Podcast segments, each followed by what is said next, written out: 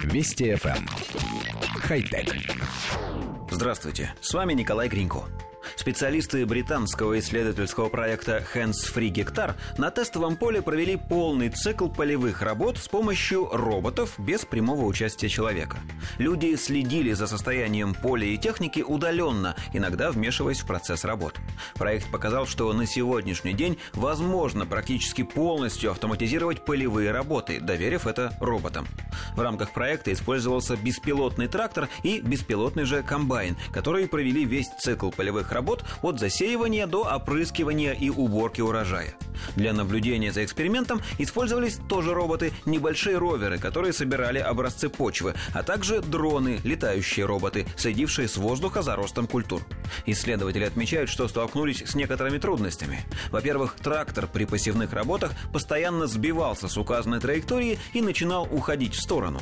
А во-вторых, специалисты проекта потратили много времени на переоборудование трактора для разных целей.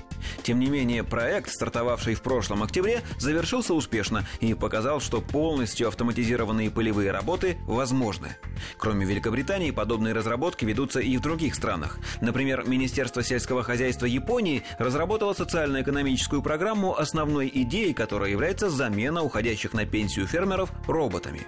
В России разработками в области роботизированной сельскохозяйственной техники занимается компания Cognitive Technologies. В прошлом году она успешно испытала в полях беспилотный трактор, а этим летом состоялись полевые испытания беспилотного комбайна, который способен самостоятельно собирать урожай зерновых. Коллектив редакции нашей программы считает, что роботизация сельского хозяйства неизбежна. С монотонной и тяжелой работой вроде вспашки или полива машины справляются намного лучше людей, и единственной причиной, по которой роботы до сих пор массово не вышли на поля, было отсутствие пусть и небольшого, но все-таки интеллекта.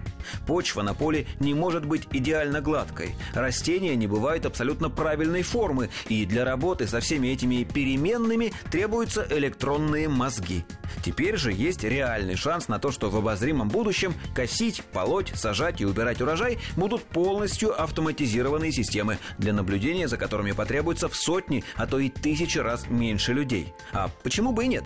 Ведь именно это давно произошло в автомобильной, швейной, да и почти во всей промышленности. Роботы встали за конвейеры. Просто для работы с абсолютно одинаковыми деталями нужно меньше искусственного интеллекта, чем для возделывания пшеницы. Единственное, чего робот пока не сможет сделать в сельском хозяйстве, это самостоятельно подоить корову. Хотя... Вести FM. Эм. Хай-тек.